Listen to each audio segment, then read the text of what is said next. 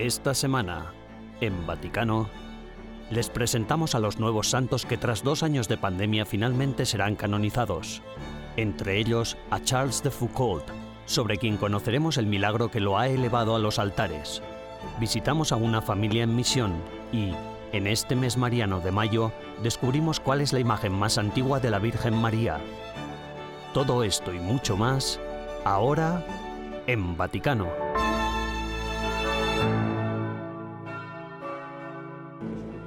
El 15 de mayo el Papa Francisco ha canonizado 10 nuevos santos, 5 sacerdotes, 4 religiosas y un laico, procedentes de Francia, Holanda, Italia e India. El Beato Lázaro nace en el sur de la India en 1712. Conocido con el nombre de Devasahayam, crece en el seno de una familia hindú de casta superior. Gracias a su formación e inteligencia consigue un cargo como oficial en la corte del rey de Travancore. Tras su conversión al cristianismo, un grupo de soldados de la corona lo asesinan a causa de su fe. El beato César de Bus nace en un pueblecito de la Provenza francesa en 1544.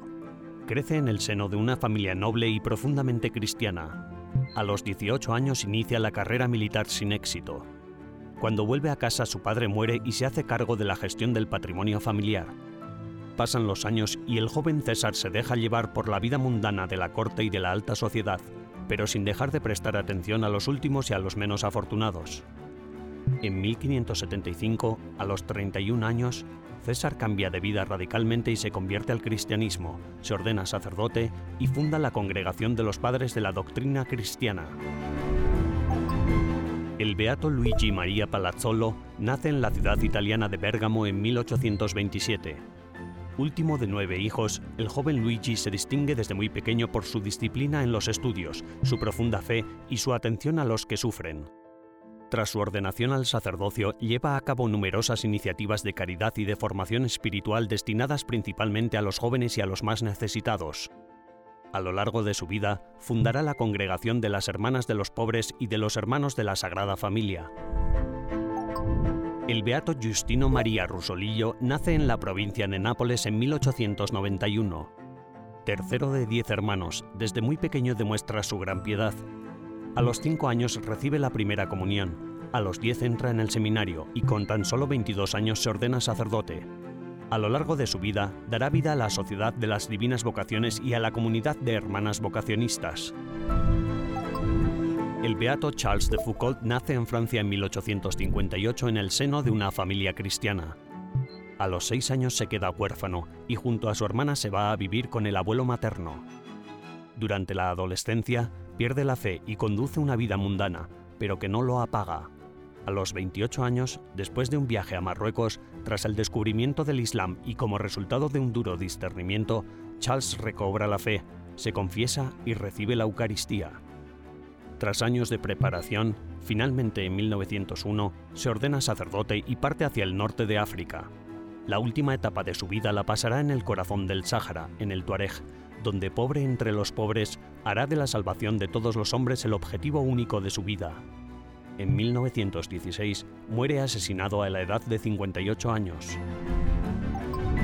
La Beata María Francisca de Jesús nace en la provincia de Torino en 1844 desde muy joven dedica sus días a las obras de caridad, a la catequesis y al cuidado de los enfermos y de los más necesitados. A los 40 años, su párroco le propone la guía de una realidad religiosa que estaba naciendo en ese momento, el Instituto de las Hermanas Capuchinas de Loano, hoy conocido como las Hermanas Capuchinas de la Madre Rubato. A partir de ese momento, dedicará su vida al servicio de los más necesitados y a la evangelización de todos los pueblos. La beata María Domenica Mantovani nace en la provincia de Verona en 1862. A los 24 años, hace el voto de perpetua virginidad ante su director espiritual y párroco, con el que más adelante fundará la Congregación de las Pequeñas Hermanas de la Sagrada Familia. El beato Titus Brandsma nace en los Países Bajos el año 1881.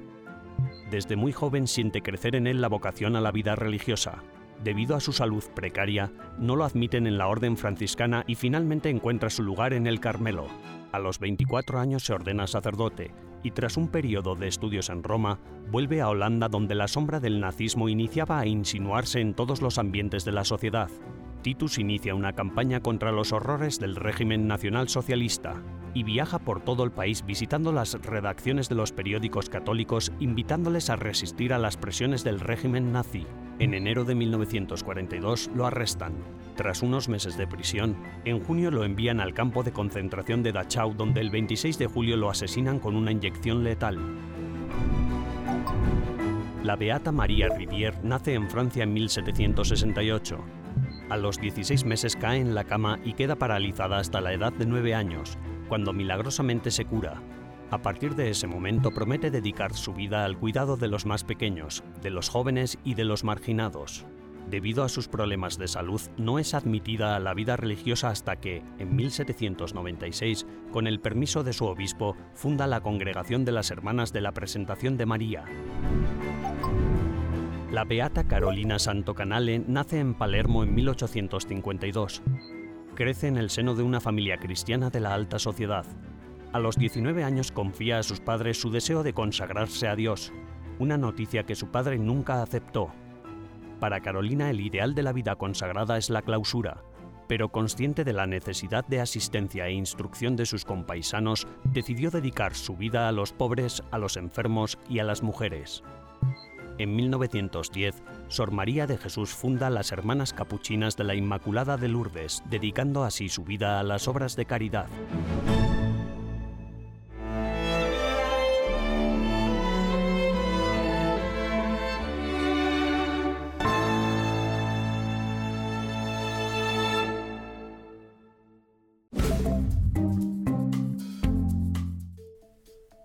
Hola y bienvenidos a las novedades del Vaticano de esta semana, las noticias más relevantes del Santo Padre y del Vaticano. El Papa Francisco, con motivo del juramento solemne de 36 nuevos reclutas de la Guardia Suiza Pontificia, se ha reunido con Ignacio Cassis, presidente de la Confederación Suiza. Según un comunicado de la oficina de prensa de la Santa Sede, ambas partes constataron con satisfacción el traslado de la Embajada de Suiza ante la Santa Sede a Roma. Cada 6 de mayo se celebra la ceremonia de juramento de los nuevos guardias suizos en el aniversario del saqueo de Roma, cuando solo 189 guardias defendieron la vida del Papa contra las abrumadoras fuerzas de los miles de mercenarios del ejército imperial. Solo 42 hombres de la Guardia Suiza lograron sobrevivir. El Papa Francisco, en un mensaje para la Jornada Mundial de Oración por las Vocaciones Espirituales, abordó el significado de la vocación en el contexto de una iglesia sinodal. Todos estamos llamados a participar en la misión de Cristo para unir a la humanidad y reconciliarla con Dios. El Santo Padre subrayó que todos tenemos una vocación, también aquellos que no tienen vocación a la ordenación sacerdotal. El primer ministro de Japón, Fumio Kishida, se reunió con el Papa Francisco y comunicó a los responsables del Vaticano su profunda preocupación por las acciones de China en el mar de China Meridional y por la situación de los derechos humanos en Hong Kong y Xinjiang. Según un comunicado de la Embajada de Japón ante la Santa Sede, Kishida mantuvo un fructífero intercambio de opiniones con el Papa Francisco, abordando temas como la invasión rusa de Ucrania, Asia Oriental y Corea del Norte. En un discurso a los miembros del Consejo Pontificio para la Promoción de la Unidad de los Cristianos, el Papa Francisco dijo que la barbarie de la guerra debe servir de inspiración para dar un nuevo impulso a la unidad de los cristianos.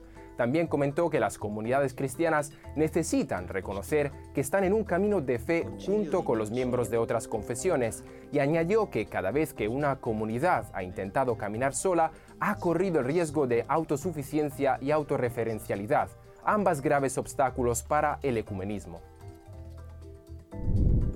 El Papa Francisco ha advertido del peligro de instrumentalizar la liturgia para las propias ideologías. El Santo Padre explicó a los estudiantes del Instituto de Liturgia de la Universidad Benedictina de San Anselmo que no es posible adorar a Dios y al mismo tiempo hacer de la liturgia un campo de batalla para temas específicos. La liturgia, dijo, debe conducir a una mayor unidad eclesial en la vida y en el estudio, no a la división.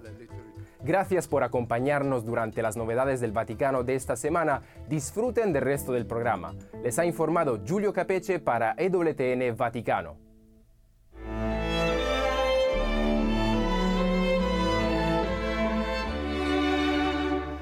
En breves instantes regresamos con más en Vaticano.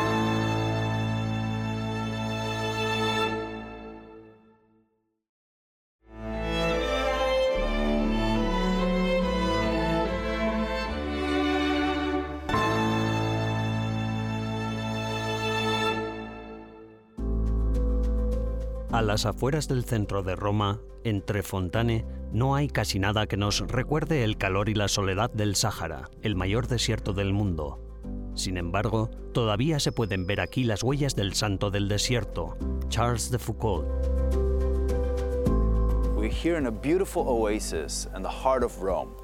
Aquí, en el monasterio de las Hermanitas de Jesús, hay un museo en el que aún se conservan diferentes objetos personales del santo.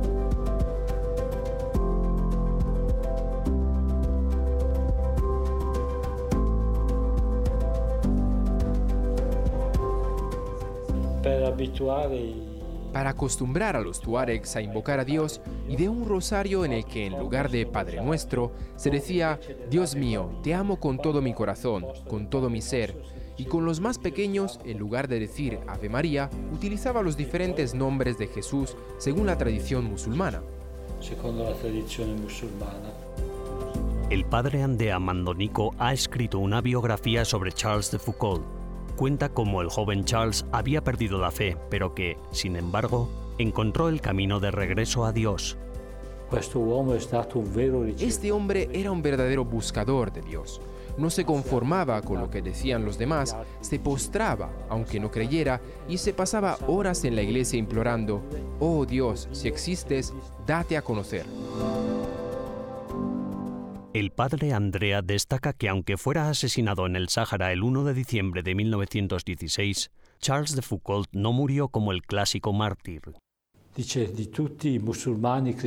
Decía que todos los musulmanes, cristianos, idólatras, judíos, que todos ellos debían encontrar en él un hermano que se preocupara por ellos, al amigo fiel en el que pudieran confiar.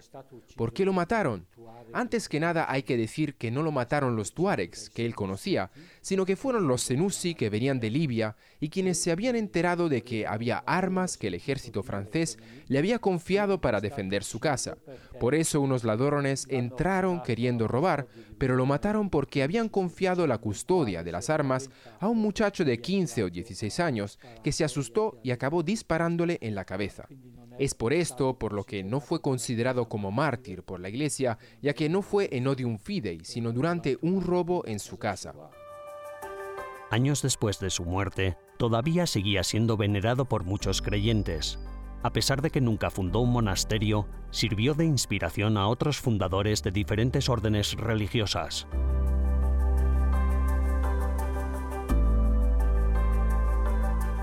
El cardenal Marcelo Semeraro, prefecto de la Congregación para las Causas de los Santos, intenta dar razón de esta fascinación por Foucault. Charles de Foucault se puso en una situación en la que lo normal es que la gente le preguntara, ¿pero quién te obliga a hacer esto? ¿Por qué lo haces? ¿Merece la pena? ¿No hay otros problemas más importantes? ¿No hay otras situaciones más importantes en las que puedes tomar parte? En lugar de eso, eligió ponerse del lado de estas personas y se dejó, sin buscarlo, incluso su propia vida en el empeño. Fue una víctima, pues el martirio no se busca. La Iglesia no reconoce mártir al que lo busca, sino que reconoce como mártir al que sufre el martirio. Sin embargo, nos muestra que hay algo más importante, algo que vale la pena. En italiano diremmo vale la pena. El milagro que finalmente condujo a la canonización de Charles de Foucault no fue la más habitual cura sin explicación médica, sino que pertenece a la categoría de protección en un peligro. Fue un accidente ocurrido en la ciudad de Saumur, Francia, ciudad en la que Charles de Foucault había recibido su formación militar. Allí hay una capilla, que aún es la única de la diócesis de Angers dedicada al beato Charles de Foucault. El 30 de noviembre de 2016, durante las obras de renovación de la capilla, un carpintero de 21 años cayó desde 15 metros y medio, pero logró salvarse de la muerte. El nombre de este carpintero caído también resultó ser Charles. Su jefe, François Asselin, lo recuerda. Il est tombé sur un banc d'église, 15 mètres 50 plus bas. Cayó sobre el poste del banco, un trozo de madera de unos 45 milímetros por 45 milímetros. Este trozo de madera le atravesó el abdomen, pasó por debajo del corazón y salió por su espalda. Literalmente se empaló. Le cœur est ressorti derrière. Il s'est empalé sur le bois. El carpintero francés ni estaba bautizado ni sabía quién era Charles de Foucault. François Asselin cuenta que su mujer se puso a rezar inmediatamente y también informó al párroco local, quien recordó que al día siguiente, el 1 de diciembre de 2016, se cumplía el centenario de la muerte de Charles de Foucault.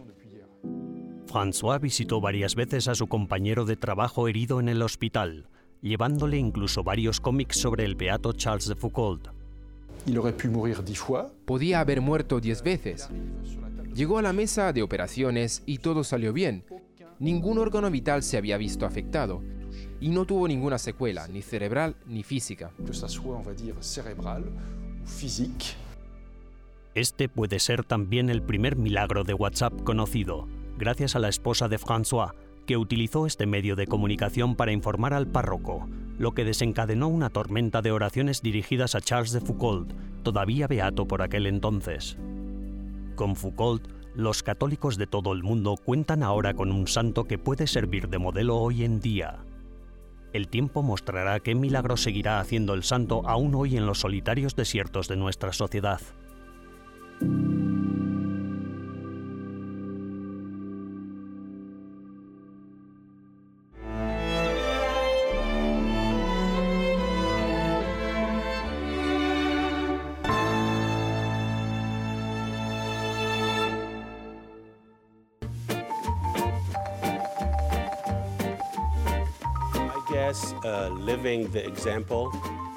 Imaginen tener cuatro hijos con su marido o su esposa. Ahora, imaginen añadir 27 estudiantes en su casa y vivir en el centro de Roma. Para muchos, esto sería la fórmula perfecta para el caos. Pero para los Asaf, two, three. esta mezcla se ha convertido en una vocación y en todo un ministerio. Ubicados en un rincón tranquilo de Roma, en medio del caos circundante, Andrea y Tony Asaf viven en una villa con su familia y sus estudiantes. Este es el campus Raíces en Roma, que es nuestra empresa familiar para peregrinaciones y programas estudiantiles. Principalmente estudian arte, arquitectura y humanidades. Viven aquí con nosotros. Ahora mismo tenemos 27 estudiantes hospedados con nosotros durante este semestre. Aquí pasamos junto al Santo Padre de la Villa. Este es San Antonio de Padua. Estos son nuestros dos hijos más pequeños. Esta es Cordelia, que tiene 5 años, y esta es Valentina, que tiene 9. Allí está José, que tiene 14 años. Y también la hermana de uno de nuestros estudiantes, que está de visita en Semana Santa. Y por aquí tenemos al cocinero del campus, que además resulta ser también mi marido. My husband. Hey guys, Hola chicos, pasad. Bienvenidos. Aquí es donde cocinamos. Comencemos por aquí. Estamos preparando el famoso libanés baba ganoush con berenjena, picando para la ensalada, preparando todo para el shawarma. Este es el famoso toón del Líbano, que es a base de ajo. Es lo que vamos a añadirle a la carne. Los estudiantes llegarán para el almuerzo en un rato. Vamos allá. Preguntamos a Andrea y a Tony cómo surgió esta decisión de acoger a tantos estudiantes. No creo que lo tengamos del todo claro. Desde luego, todo evolucionó como una misión y como es una misión, tiene muchos sacrificios. Sacrificios de privacidad, de orden, cosas como que tenemos a mucha gente entrando y saliendo todo el rato. Pero también es una manera muy enriquecedora de vivir. Conocemos a muchas personas y establecemos vínculos con ellos cada pocos meses para luego recibir un nuevo grupo. Y cada vez que viene un nuevo grupo, nos enriquecemos con sus personalidades, sus experiencias y llegamos a ver una Roma nueva a través de sus ojos. Creo que esa es la parte más gratificante de vivir con todos estos desconocidos.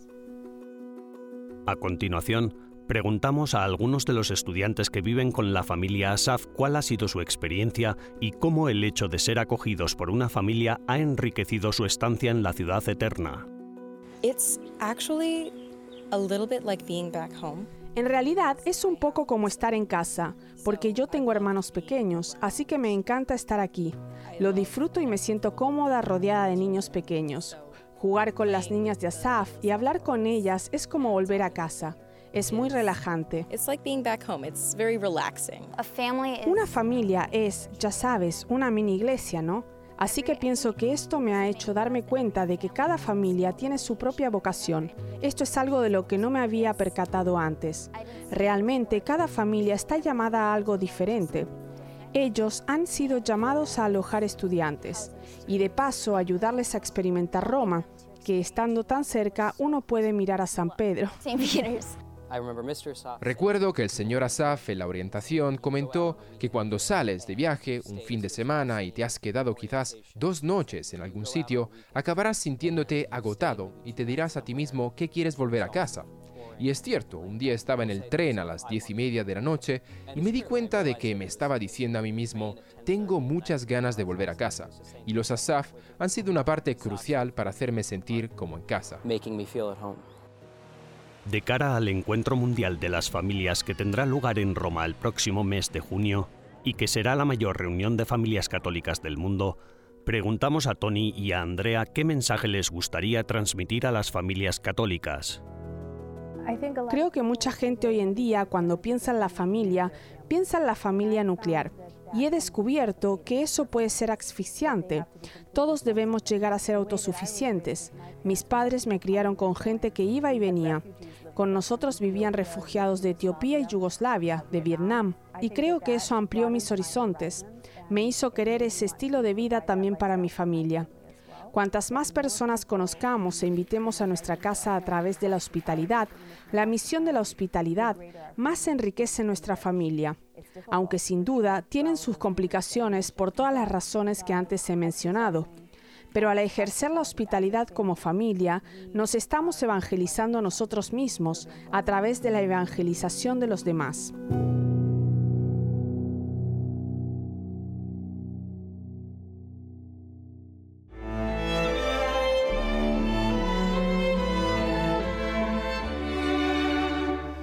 Tras una breve pausa, regresamos con más en Vaticano.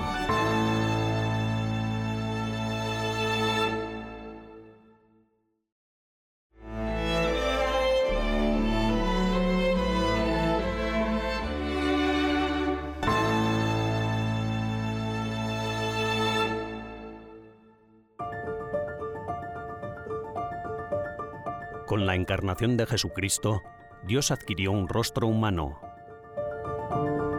Todos conocemos el rostro de Jesús y sus rasgos físicos con mucha precisión. Desde los primeros siglos, su rostro siempre ha sido representado de forma similar en todas las imágenes e iconos hasta hoy. Sin embargo, no ha sucedido así con la imagen de su madre, la Virgen María, que no ha adquirido rasgos físicos fijos. En distintos países se la representa con rostros diferentes, y en cada aparición incluso aparece de distintas formas. En Fátima, la Virgen tiene aspecto de portuguesa. En Guadalupe, México, aparece como indígena con la tilma de San Juan Diego, y en África, en las apariciones de Quibejo, Ruanda, su piel es oscura. Surge entonces la pregunta de que si la Virgen es una persona histórica que ha sido llevada al cielo en cuerpo y alma, ¿Cómo es que no conocemos su rostro original? Exploraremos esta cuestión ayudados por el arte, la historia y la teología.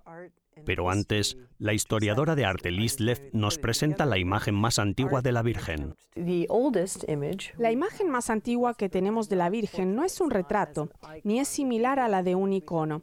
La imagen más antigua que tenemos en el mundo es la de la Virgen con el niño en las catacumbas de Priscila, en la que vemos un rostro muy estilizado. Ahí ya nos encontramos con algo de cómo será representada en adelante. Es una figura muy grande que sostiene al niño Jesús, muy pequeño, y que se gira para mirarlo. Ya la vemos en su papel físico de trono o arca, y ya podemos entender que los artistas están tratando de mostrar esta conexión entre la madre y el hijo. La imagen de la Virgen María en las catacumbas romanas de Priscila ilustra la devoción de los primeros cristianos a la Madre de Dios y revela una influencia en la forma en la que sería representada en el futuro.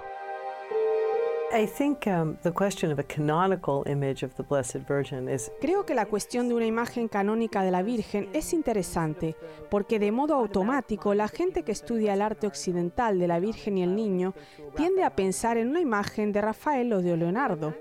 Pero en realidad, en una imagen de la Virgen, lo único que es realmente canónico, si se quiere decir así, es que generalmente hay una forma en que ella está señalando hacia su hijo. Es inusual encontrar una imagen de María sola, aunque hay algunas, pero generalmente las imágenes de María son imágenes de María señalando a su hijo.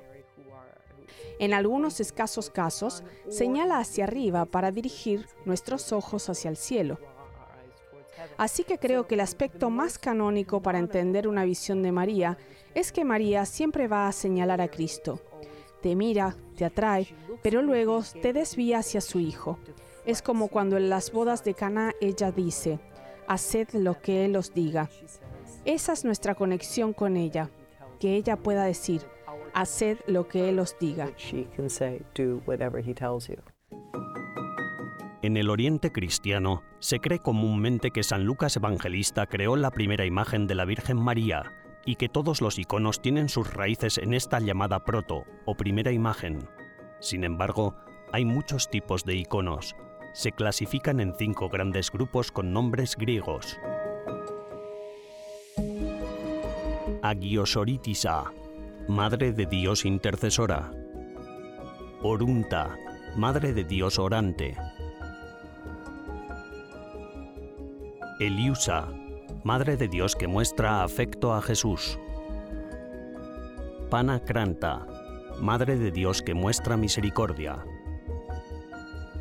Odigitria, Madre de Dios que muestra el camino a Jesús. Para saber qué tipo de icono se acerca más a la primera representación de la Virgen por San Lucas, preguntamos al periodista de EWTN y buscador de reliquias Paul Bade.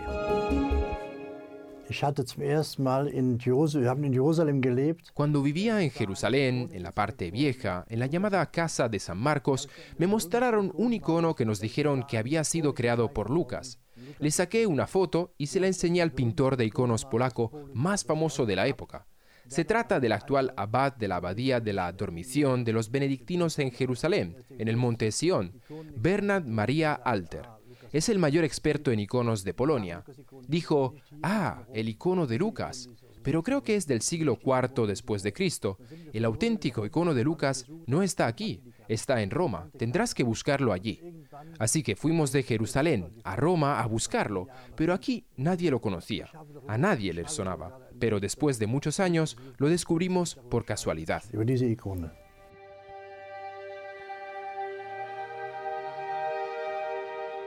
La semana que viene, en el próximo episodio de Vaticano, continuaremos la búsqueda del verdadero rostro de la Virgen. Permanezcan al tanto